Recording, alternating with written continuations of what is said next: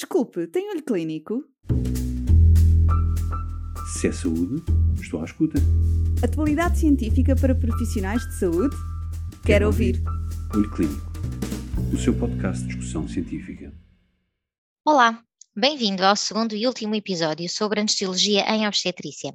Neste episódio, vamos ter algumas reflexões sobre anestesia regional para cesariana.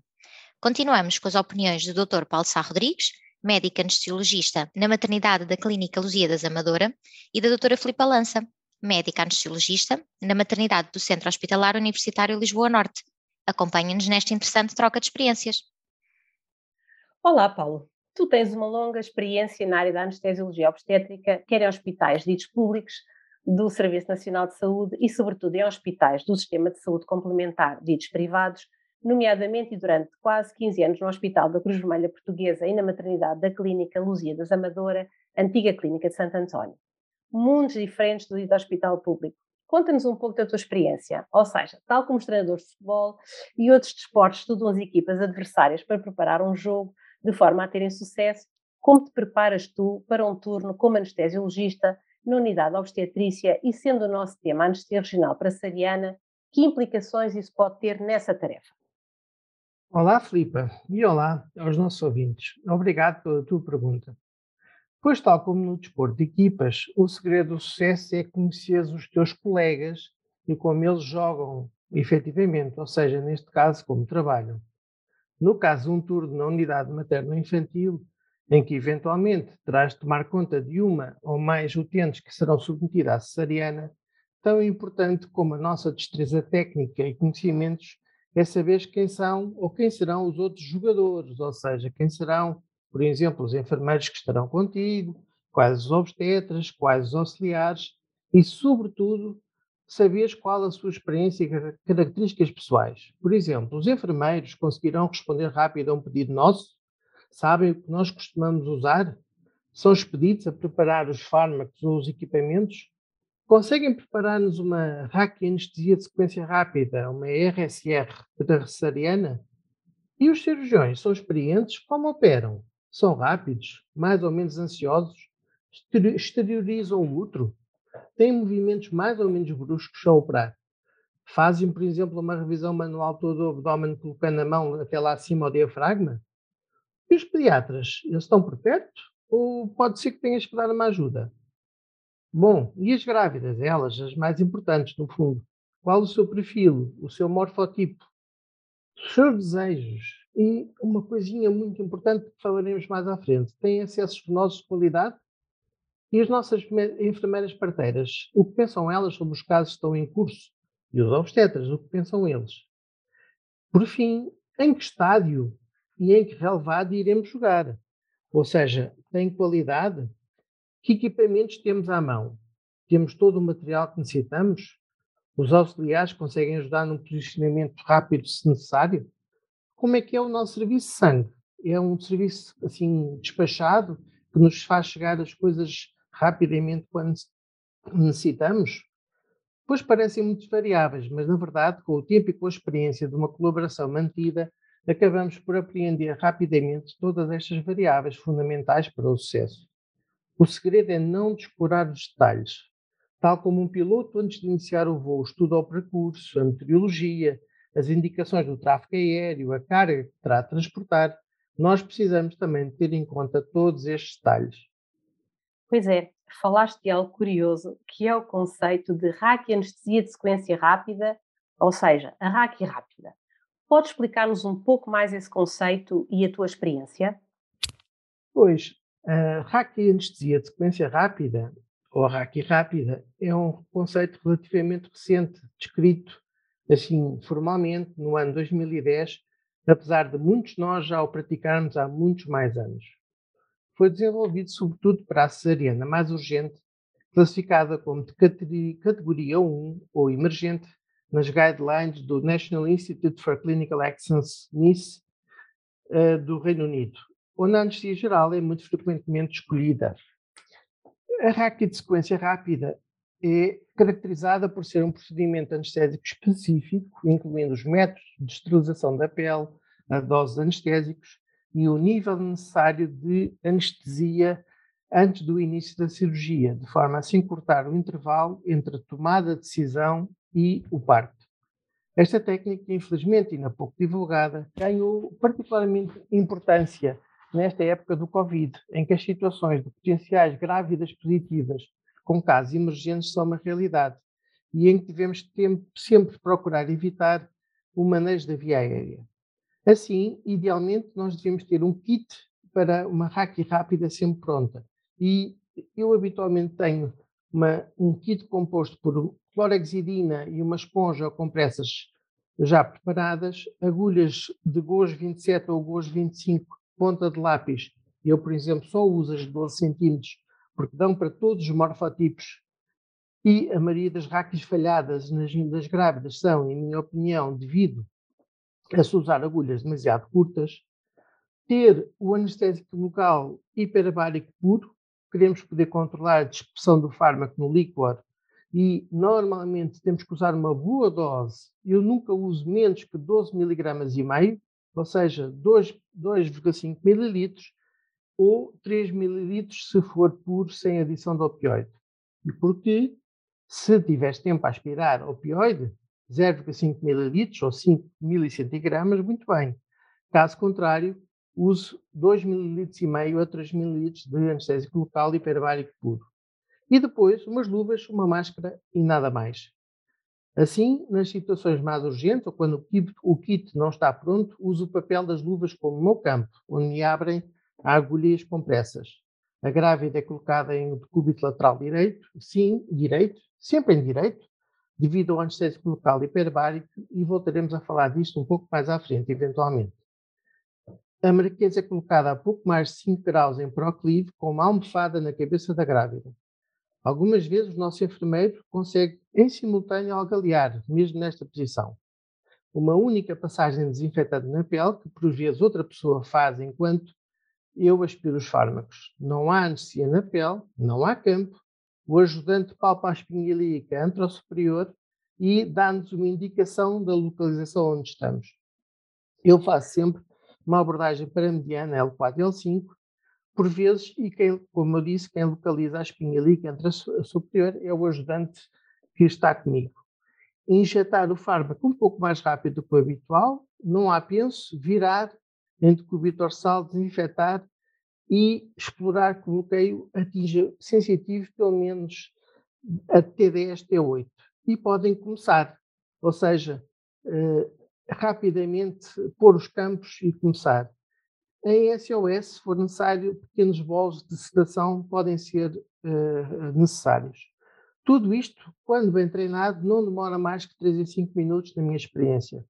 E o sucesso desta técnica requer, no entanto, que seja implantada com equipes e que o trabalho seja feito em equipa, com a realização de exercícios de simulação, como sugerido por Kinsella, idealmente com protocolos, incluindo o papel de cada equipa, como, por exemplo, na ajuda no posicionamento e na medição dos sinais vitais. Mas, ó Paulo, nestas situações de emergência e urgência, e bem assim em todas as demais, incluindo nas cesarianas eletivas, temos o problema da prevenção da hipotensão materna, a qual pode agravar ainda mais uma situação instável do feto. Pois é, um facto. A hipotensão materna após a raquianestesia em parturientes submetidas a cesariana é um problema muito frequente que pode acarretar diversas complicações tanto para a paciente quanto para o feto. Pode causar desconforto materno, como tonturas, náuseas e vômitos, mas a complicação mais importante para nós será eventualmente a diminuição do fluxo sanguíneo placentário, que pode condicionar a acidose fetal ou agravamento da mesma. Muitas intervenções foram estudadas para prevenir a hipotensão após raquianestesia cesariana, como, por exemplo, fazer carga de fluidos, administrar fármacos, colocar meias de compressão elástica ou compressores e o posicionamento da grávida. Sobre o posicionamento, há estudos de imagem recentes que nos mostram que, mesmo com lateralizações de cerca de 30 graus, ainda existe uma compressão acentuada da veia cava inferior. Só mesmo em decúbito lateral estrito se consegue reduzir este fenómeno.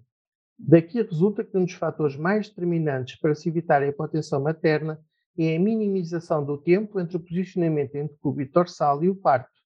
Portanto, há uma necessidade absoluta de ter tudo pronto para começar o mais rápido possível e depois termos cirurgiões rápidos.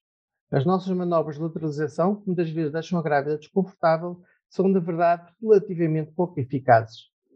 Sobre a fluidoterapia, pois desde há muitos anos que eu deixei de usar a sobrecarga hídrica, sempre achei que era muito pouco fisiológica e pouco eficaz, como, aliás, múltiplos estudos assim demonstram. Assim, com a entrada da grávida na sala, eu inicio um lactato Ringer de 500 ml que irá correr em cerca de 20 minutos, que é habitualmente o tempo da cesariana. Doses superiores serão administradas em função das perdas estimadas.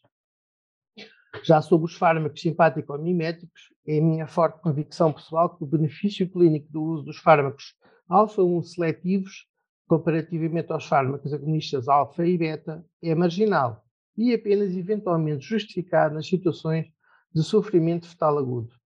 Em minha opinião, sabes, a logística necessária para preparar e iniciar as necessárias perfusões dos fármacos alfa-1 seletivos, a par do pequeno grande detalhe da qualidade do acesso venoso, fazem com que seja algo complexo no nosso, na vida real do dia a dia, uh, utilizá-los. E por vezes apanhamos alguns sustos muito grandes com as situações de bradicárdia que agravam ou podem agravar a hipotensão do bloqueio simpático. Em minha opinião, assim, não se justifica o seu uso. Eu tenho um truque pessoal, que já uso há uns 8 a 10 anos esta parte, que é administrar o inibidor da recaptação da serotonina cerca de 5 a 10 minutos antes de iniciar a anestesia. Ou seja, em termos práticos, quando a grávida vai para a sala ou assim que entra na mesma. Mais do que 10 minutos perde-se parcialmente o efeito, ou seja, não se deve dar muito tempo antes. Há já vários trabalhos publicados sobre isto, alguns recentes, mas curiosamente, quando falo com os colegas, ainda é uma prática pouco divulgada. Na minha experiência, este efeito profilático é muito relevante e confesso que não entendo os resultados de alguns trabalhos que não evidenciam este efeito. Pensa-se que a ação destes fármacos inibe o reflexo de Bezold-Jarisch, este reflexo origina-se em receptores cardíacos com vias aferentes vagais não mielinizadas. O ventrículo esquerdo, particularmente a parede posterior-inferior, é a principal localização destes receptores. A estimulação destes receptores posteriormente, substâncias químicas ou fármacos, aumenta a atividade parasimpática e inibe a atividade simpática, produzindo bradicárdia reflexa, vasodilatação e hipotensão, que é o reflexo em si, e também modulam a libertação de renina e secreção de vasopressina. Ok. E tens alguma variante ou particularidade na forma como faz a anestesia, os bloqueios? Pois tenho. Tenho algumas dicas que talvez sejam importantes. Eu faço sempre as técnicas com a grávida em decúbito lateral direito, com a zona da bacia a 0 graus e a zona dorsal a 5 graus proclive, com uma boa almofada a suportar a cabeça. Em minha opinião, sabes, isto previne a subida excessiva do fármaco, que é um anestésico local hiperbárico com opioide. E porquê em decúbito lateral direito? Em decúbito lateral direito, porque me apercebi desde há muitos anos que não só o decúbito lateral é a posição mais confortável para a grávida e que me permite, quando necessário, sedar ligeiramente a realização da técnica, mas também porque, sendo o fármaco hiperbárico e prevenindo-se, mesmo que ligeiramente, a hipotensão na posição de semilateral esquerda, acabamos por distribuir melhor o efeito do anestésico local pelas raízes direitas e esquerdas. Eu uso sempre agulhas Gojo 27 ponta de lápis de 12 cm e sempre com abordagem para mediana. É outra das minhas fortes convicções de que a técnica é mais fácil e a incidência de faleias ou parestesias, aquelas parestesias no pescoço e nos ombros, uh, é, a sua incidência é menor. Raramente faço menos que 2 ml de fármaco, por vezes até um pouco mais. E, na minha opinião, este é um fator determinante para um nível e, sobretudo, para uma profundidade adequada do bloqueio. Numa cesariana programada ou de categoria 4, uso quase sempre uma técnica sequencial, mas em duplo espaço. Coloco um catéter epidural algures em T10, sobretudo para analgesia do pós-operatório, e depois em espaço separado, L4 e L5, faço bloqueio subaracnoideu. Já de uma categoria cesariana de categoria 2 ou 3, ou, ou uma grávida já com catéter epidural funcionante, faço habitualmente a anestesia pelo cateter. Numa emergente categoria 1, se o cateter estiver bom e me aperceber que não vai dar tempo, então faço de novo um bloqueio subaracnoideu rápido. Quando dá tempo para usar o catéter, uh, se não tiver catéter, avance de imediato para o bloqueio subaracnoideu. Ok. E quanto à analogia do pós-operatório? quais são as tuas opções preferidas? Olha, a puerpera submetida à cesariana é uma utente ou uma cliente diferente a todos os níveis de todos os nossos doentes habituais do hospital. Ela irá lá ficar quase sempre até dois dias, por vezes mais. Vai ter um recém-nascido habitualmente num berço, num dos lados da cama, para onde vai querer olhar horas sem fim. Vai ter de amamentar, na maioria dos casos, facilitando a posição sentada ou semi-sentada para isto. Vai querer levantar-se e começar a andar, porque diminui a parese intestinal. E vai ter as visitas, que vão necessitar também da sua atenção. Qualquer coisa que lhe impeça de se mexer, lhe provoque náuseas e ou vômitos, ou obstipação, retenção urinária, ou prurido intenso, cefaleias, vai tornar tudo isto um pequeno inferno. Assim, eu ainda sou sábios da velha guarda e considero que a analgesia mais eficaz acaba por ser a analgesia epidural com cateter torácico, que providencia analgesia nas raízes de L5 até 10, aproximadamente, com um opioide seletivo, como o fentanil ou sulfentanil, mantido por 48 horas com uma bomba mecânica ou elastomédica. Um catéter epidural lombar, em minha opinião, acaba por causar invariavelmente algum grau de bloqueio motor nos membros inferiores e menor qualidade de analgesia nas zonas necessárias, anteriormente referidas. O TAP-LOP também é uma boa alternativa, mas de menor duração da ação. Ok, obrigada. Acho que de novo deixámos aqui umas ótimas sugestões para os nossos colegas que encontrem situações semelhantes. Eu é que agradeço a oportunidade e espero também que seja útil a todos, podendo precisarem contactar-nos para o nosso e-mail. Obrigado. Se é saúde, estou à escuta. Atualidade científica para profissionais de saúde? Quero, Quero ouvir. ouvir. Olho Clínico, o seu podcast de discussão científica.